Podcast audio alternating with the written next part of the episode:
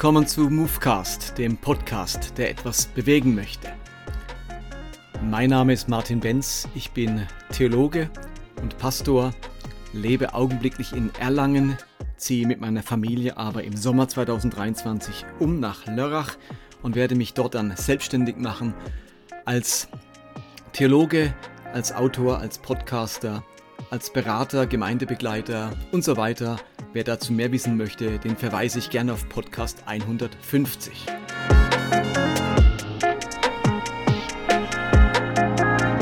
Wir befinden uns mitten in einer Podcast-Reihe über die Bedeutung des Kreuzes. Und ich habe damit angefangen, dass ich im ersten Podcast in dieser Reihe versucht habe aufzuzeigen, dass das Kreuz etwas ganz Zentrales ist für unseren Glauben, dass aber seine Bedeutung relativ stark reduziert wurde auf ein einziges Deutungsmuster und dass wir das Kreuz in seiner Kraft und Wirkung wieder ganz neu kennenlernen, wenn wir auch die weiteren Bedeutungen und Deutungsmuster des Kreuzes kennenlernen. Und ich wiederhole das nochmal ganz kurz. Ich habe im vorletzten Podcast darüber gesprochen, dass Christus am Kreuz gedeutet wird als Jesus ist Märtyrer. Und ihr müsst euch das nochmal bewusst machen. Die Apostel haben ja zunächst einmal in einem jüdischen Umfeld über das Kreuz gesprochen, das Kreuz erklärt und die Botschaft vom Kreuz verkündigt. Sie sind immer erst zu den Juden gegangen und als zweiten Schritt dann zu den Heiden. Und für einen Juden, aber auch für einen Heiden war zunächst einmal klar, wenn da jemand gekreuzigt wird, dann ist das ein Verbrecher, dann hat er was ausgefressen, dann ist das ein Krimineller, denn die Kreuzigung war eine Bestrafung für verurteilte Kriminelle. Und jetzt muss man erstmal die Leute auf die Idee bringen, halt, das ist nicht der Fall. Dieser Jesus ist kein Verbrecher, obwohl er gekreuzigt wurde, hat dann deutlich gemacht, dass das Kreuz im Falle Jesu nicht die gerechte Hinrichtung eines zu Recht verurteilten Straftäters ist, sondern ein zu Unrecht verurteilter wird zum Märtyrer, zum Märtyrer der Bosheit und des Neides der Menschen, die ihn da am Kreuz sehen wollten, weil er in irgendeiner Weise ihnen geschadet hat oder sie die Angst hatten, dass er der Religion zur damaligen Zeit schadet. Und die zweite Deutung war Jesus als Lösegeld. Auch da haben sich die Apostel sicher überlegt, an was knüpfen wir an, an welche wichtige Erfahrung, an welches religiöse Vorverständnis knüpfen wir an, das für die Juden von hoher Bedeutung ist. Und etwas, das im Judentum zentral war für Glaube und für Frömmigkeit, war die Exodus-Erfahrung. Gott Jahwe zu erleben als den großen Befreier, der das jüdische Volk aus der Sklaverei herausgeführt hat. Und nun knüpfen sie daran an und sagen, auch Jesus ist der große Befreier. Sein Leben wird zum Lösegeld nicht nur für die Juden, sondern für die ganze Menschheit, die jetzt ebenfalls versklavt sind, nicht an Ägypten, sondern an die Sünde, den Tod und den Teufel. Und um aus dieser Versklavung herauszukommen und befreit zu werden, musste an diese Mächte ein Lösegeld, ein Befreiungsgeld bezahlt werden. Und dieses Befreiungsgeld, dieses Lösegeld, das ist Jesus am Kreuz, sein Leben, das bezahlt wird, das bezahlt für diese Mächte, um die ganze Menschheit zu befreien. Und an dieser Stelle ist mir nochmal ganz wichtig zu betonen, dass ich diese verschiedenen Deutungen einfach mal darstellen möchte. Ich möchte sie erstmal gar nicht bewerten. Und mir ist schon klar, dass so vertraut wie die Bilder damaligen Juden oder auch Heiden war, so befremdend können sie für uns heutzutage sein. Die Vorstellung, dass Gott dem Teufel oder der Sünde ein Lösegeld bezahlt, oder auch die Bilder, die heute kommen werden, die haben etwas zum Teil Befremdliches an sich, aber ich möchte sie, wie gesagt, erstmal nicht bewerten, sondern einfach nur mal darstellen. Und damit kommen wir heute zum dritten großen Deutungsmuster des Kreuzes, und da geht es um das ganze Thema Opfer. Bei dem ersten Thema, Jesus als Märtyrer, würden die Engländer sagen, Jesus ist Victim. Er wird zum Opfer von Menschen. Wenn es heute um das Opfer geht, Jesus am Kreuz als Opfer, würden die Engländer sagen, es geht hier um den Begriff von Sacrifice. Wiederum überlegen sich die Apostel, wie können wir das, was am Kreuz geschehen ist, plausibel machen, verständlich machen. Und nun herrschte natürlich im Judentum ein ganz ausgeprägtes Opfersystem. Opfer mussten regelmäßig gebracht werden. Der Tempel stand für die Opfer, die man gebracht hat. Die Priesterschaft stand für die Opfer. Und im Alten Testament gibt es kapitelweise Vorschriften, welche Opfer man wozu bringen musste. Aber auch die Heiden kannten sich mit Opfern aus. Opfer waren nicht nur das, was im Judentum gebracht wurde, auf dem Altar geschlachtet wurde, sondern Opfer wurden auch in den heidnischen Religionen gebracht. Und insofern konnte man an die ganze Opferidee anknüpfen, egal ob bei Juden oder bei Heiden, und nun wird dieses Bild aufgegriffen und auf das Kreuz übertragen. Als Johannes der Täufer Jesus zum ersten Mal begegnet, spricht er folgenden Satz. Johannes 1,36. Als Jesus vorüberging, blickte Johannes ihn an und rief aus: Seht ihn, dieser ist das Lamm Gottes. Und auch in der Offenbarung wird Jesus so bezeichnet. Offenbarung 5, da sah ich mitten im Thron in der Mitte der vier mächtigen Wesen und der Ältesten ein Lamm stehen, das wie geschlachtet aussah und etwas später, und sie haben ihn, den Drachen, besiegt, weil das Lamm sein Blut für sie vergossen hat. Hier wird Jesus also zunächst einmal verglichen mit einem Lamm, das sein Blut vergossen hat. Hier klingen verschiedene biblische Vorstellungen an, die wir uns jetzt mal genauer anschauen wollen. Ich meine, dass wir im Neuen Testament drei verschiedene Lammesvorstellungen oder drei verschiedene Erklärungsmodelle des Todes Jesu anhand dem Bild eines Opferlammes oder Opfertieres finden. Es geht also im Weiteren um die Idee, Jesus ist Opfer. Jesus wird am Kreuz geopfert. Und hinter diesem Opfergedanken werden im Neuen Testament drei verschiedene Modelle genannt. Das darf jetzt nicht verwirrend sein. Wir merken daran schon, die neutestamentlichen Autoren haben sich nicht auf ein Opferbild für das Kreuz festgelegt, sondern da werden mindestens drei genannt, die ein bisschen durcheinander gehen und die auch gewisse Unschärfen haben. Da kommen wir jetzt gleich dazu. Das erste wäre Jesus als Sühneopfer. Wenn im Alten Testament eine Sünde begangen wurde, wenn jemand schuldig geworden war an seinem Mitmenschen oder an Gott oder seinen Geboten, dann brachte er Gott ein Sühneopfer dar. Es heißt zum Beispiel in 5. Mose 5, Vers 5, wenn also jemand in einem dieser Fälle schuldig wird, soll er bekennen, wodurch er gesündigt hat. Er muss Jahwe ein Schuldopfer für die begangenen Sünden bringen, ein weibliches Tier vom Kleinvieh, ein Schaf oder eine Ziege. So soll der Priester Sühne für ihn erwirken. Sünde wurde so verstanden, dass sie Menschen verunreinigt und damit unfähig macht zur Beziehung oder zur Begegnung mit Gott. Man könnte auch sagen, die Sünde ähm, ist mit einer Kontaminierung zu vergleichen. Und jetzt ist plötzlich ein Mensch durch eine ganz gefährliche, hochgiftige Substanz, nämlich der Sünde, kontaminiert. Und wenn Sühne vollzogen wird, dann meint das die Reinigung, ich könnte auch sagen die Dekontamination von dieser sündige, von dieser Sünde, die wie eben eine giftige Substanz an uns klebt. Das Blut dieses Opfertieres hatte eine symbolische Reinigungswirkung und wusch sozusagen die Unreinheit und die Sünde von den Menschen ab. Blut war im Alten Testament ein ganz besonderer Saft. Im Blut ist das Leben und es scheint das Mittel der Wahl zu sein, um diese Entsühnung, diese Reinigung, diese Dekontamination zu vollziehen. Wichtig bei der Sühne war, dass es sich um ein fehlerloses Opfertier handeln musste, also ein Tier ohne sichtbaren körperlichen Mangel. Und die Reinigung, die lag also im Blut des unschuldigen Opfertieres und darum hieß es in 3. Mose 17, Vers 11, denn das Leben des Körpers ist in seinem Blut. Ich habe bestimmt, dass es auf dem Altar gegeben wird, um Sühne für euch zu erwirken, denn das Blut bewirkt Sühne durch das Leben darin. Und in diesem Sinne ist der Tod Jesu wie die Opferung eines Sühneopfers, ein Ritual der Reinigung und der Vergebung. Ganz viel steht dazu im Hebräerbrief in Kapitel 9 und Vers und Kapitel 10. Ich lese euch da nur ein paar wenige Verse vor, die das beschreiben. Da heißt es, denn wenn schon das Blut von Böcken und Stieren die Unreinen heiligt, so dass sie leiblich rein sind, um wie viel mehr wird dann das Blut Christi, der sich selbst als Opfer ohne Fehler durch den ewigen Geist Gott dargebracht hat, unser Gewissen reinigen von den toten Werken zu dienen, dem lebendigen Gott. Und in Vers 12 heißt es, Christus opferte auch nicht das Blut von Böcken und Kälbern für unsere Sünden. Vielmehr opferte er im Allerheiligsten sein eigenes Blut ein für allemal. Damit hat er uns für immer und ewig von unserer Schuld vor Gott befreit. Also hier wird es beschrieben. Ihr merkt aber gleich, er opferte es im Allerheiligsten sein Blut. da ist das Bild vom Hohepriester, der im Allerheiligsten dort die Bundeslade und so weiter mit Blut besprengt, aber Christus wurde ja gar nicht im Tempel im Allerheiligsten getötet, sondern am Kreuz. Da merken wir, man will dieses Bild von der Reinigung bringen, das aber eigentlich im Allerheiligsten geschieht, aber Jesus starb am Kreuz, passt nicht ganz zusammen. Es wird trotzdem auf Christus und sein vergossenes Blut am Kreuz bezogen.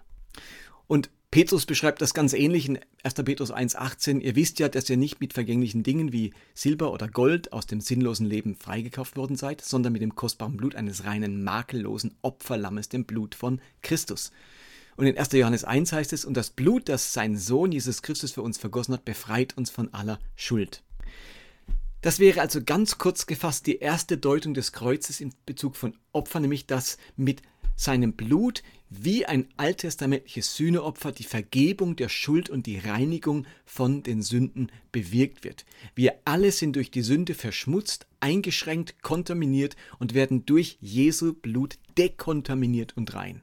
Und eben wichtig dieser Gedanke im Hebräerbrief, wo es eben heißt in Hebräer 10, Vers 2 und 3, dass tierische Opfer, die Opfer, die im Alten Testament gebracht wurden, eigentlich überhaupt nicht reinigen können von der Sünde. Und das heißt dann vielmehr geschieht dadurch nur eine Erinnerung an die Sünden aller Jahre. Denn es ist unmöglich, durch das Blut von Ochsen und Böcken Sünden wegzunehmen. Und dann heißt es in Vers 10, und aufgrund dieses Willens sind wir geheiligt, weil Jesus Christus seinen Leib ein für allemal als Opfer dargebracht hat. Es wird also deutlich gemacht, was in Jesus geschehen ist am Kreuz, ist ein Stück weit ein Bild von dem, was im Alten Testament war. Da sollten Opfertiere die Schuld wegnehmen, Sühne vollziehen, versöhnen, versühnen mit Gott. Und das haben aber nicht die, die Opfertiere gar nicht geschafft. Und jetzt kommt Christus und dieses Opfer von ihm am Kreuz wird ein für alle Mal dafür sorgen, dass allen Menschen die Sünden vergeben werden können und sie versöhnt sein können mit Gott. Gleichzeitig gibt es eine zweite Deutung von Jesu als Opferlamm und das ist konkretisiert Jesus als Passalam. Das erste war also Jesus als Sühneopfer und das zweite ist Jesus als Passalam.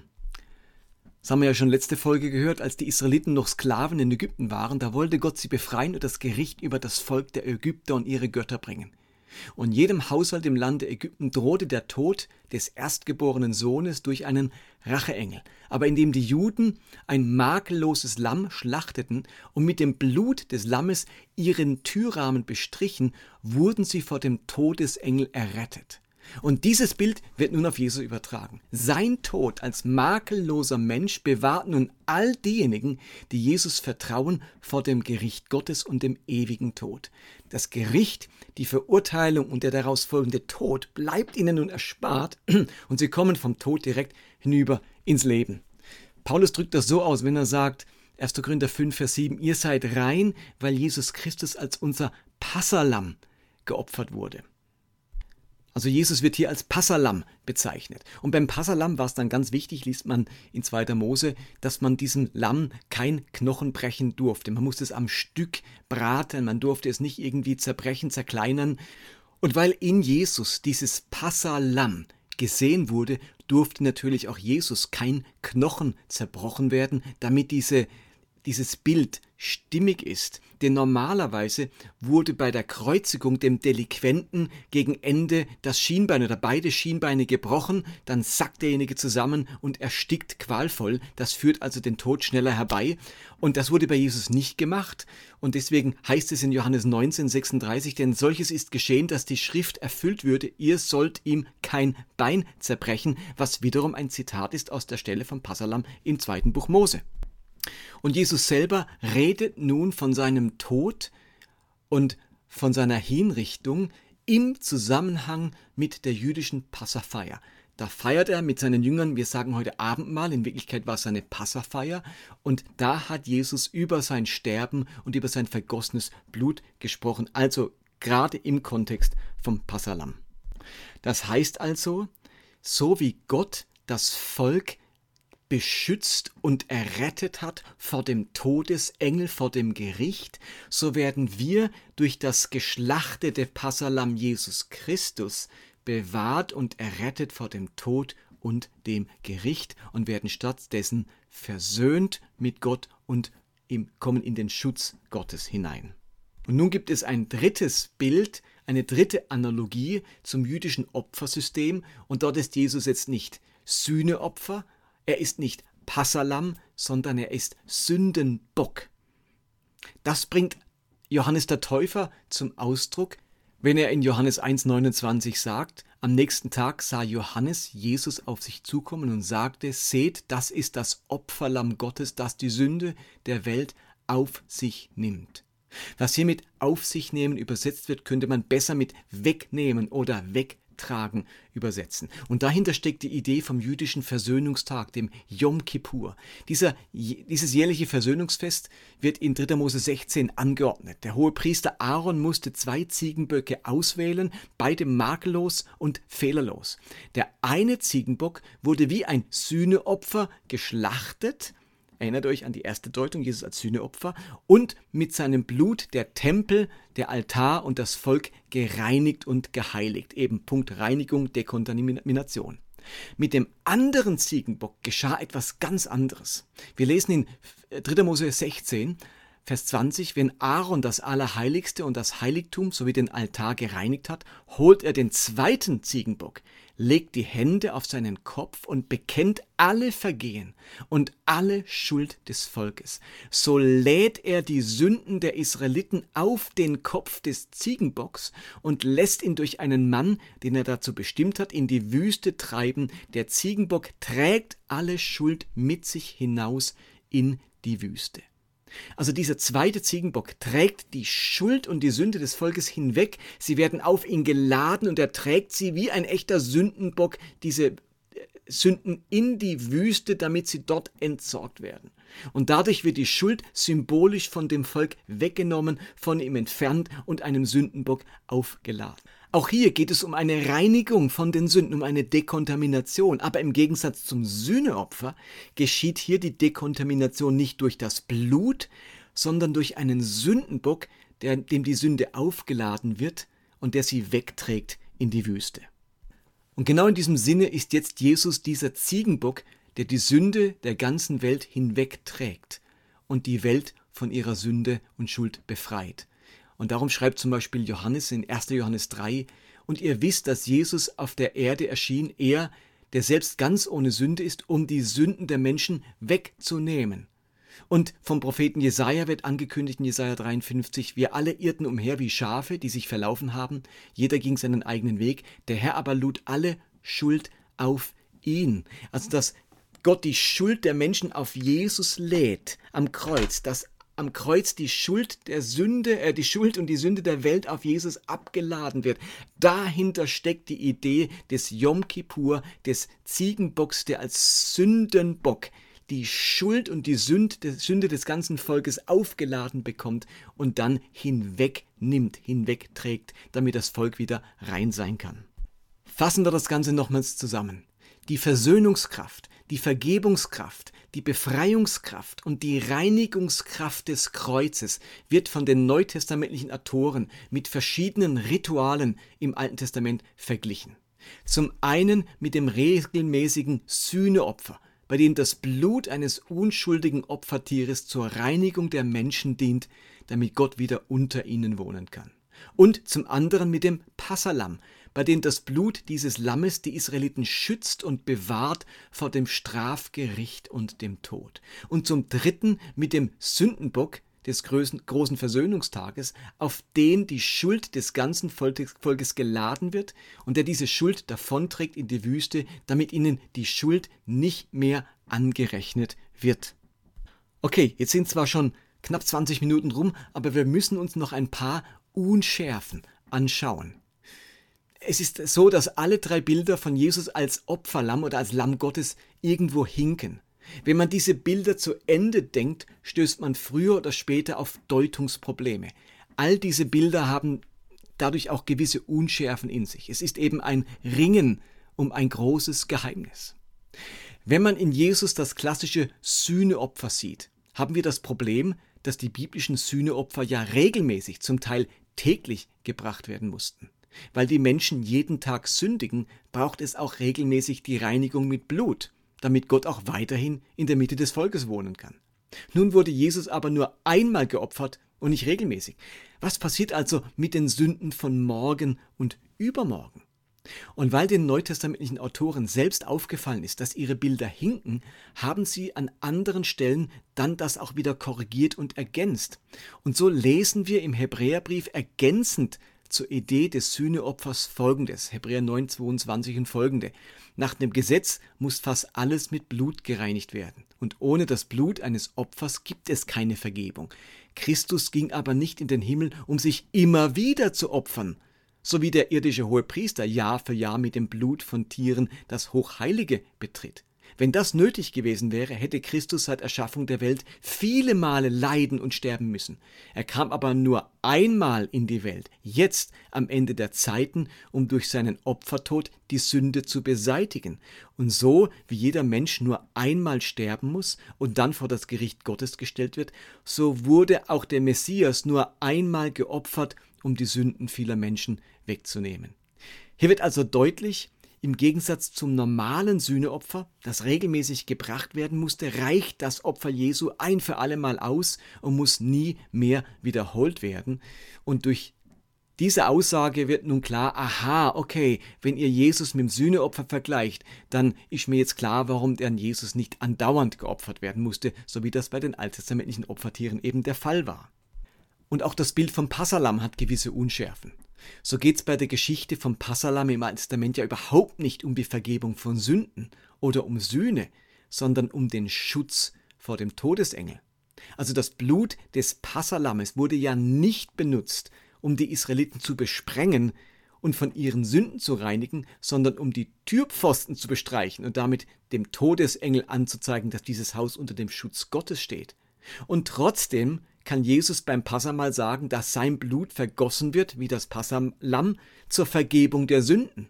Also hier wird in das Blut des Passalammes etwas hineingelegt, was ursprünglich gar nicht bezweckt war. Und auch beim Bild mit dem Sündenbock gibt es Unschärfen. Jesus nahm durch seinen Tod am Kreuz, also seinen Opfertod, die Sünden der Welt auf sich und trug sie damit hinweg.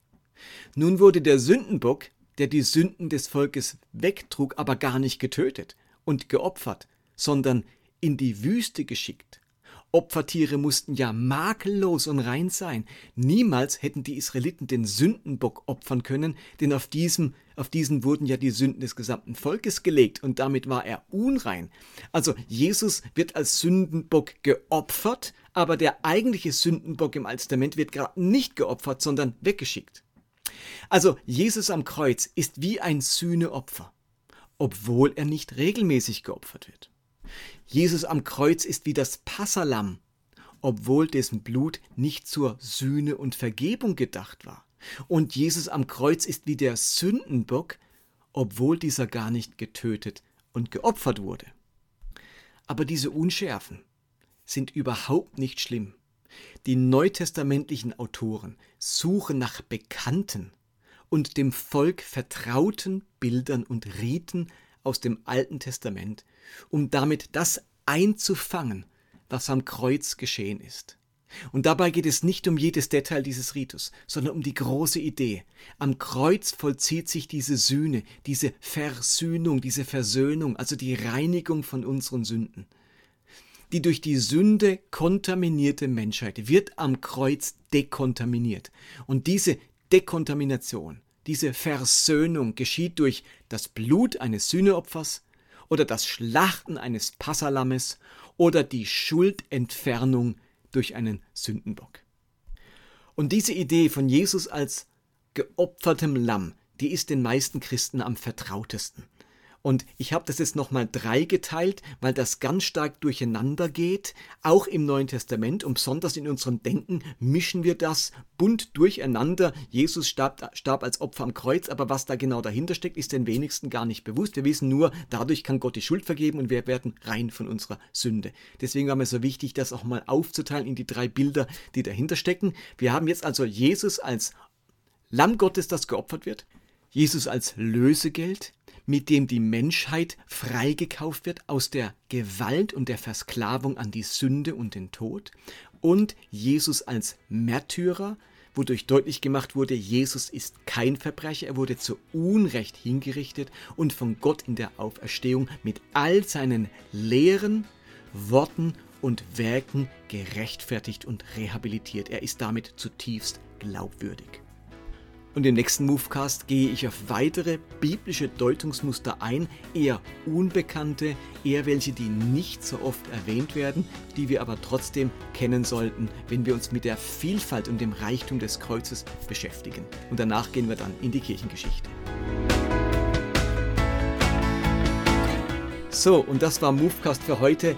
Es tut mir leid, ich schaff's nicht ganz unter 20 Minuten, wie ich das eigentlich will. Es ist etwas zu komplex, aber ich hoffe, ihr konntet gut mitdenken, zuhören und ich freue mich aufs nächste Mal. Bis dahin wünsche ich euch alles Gute. Freue mich, wenn ihr auf meiner Webseite vorbeigeht, www.movecast.de, wenn ihr mir ein Feedback gebt. Ansonsten be blessed. Bis zum nächsten Mal. Macht's gut. Bye bye.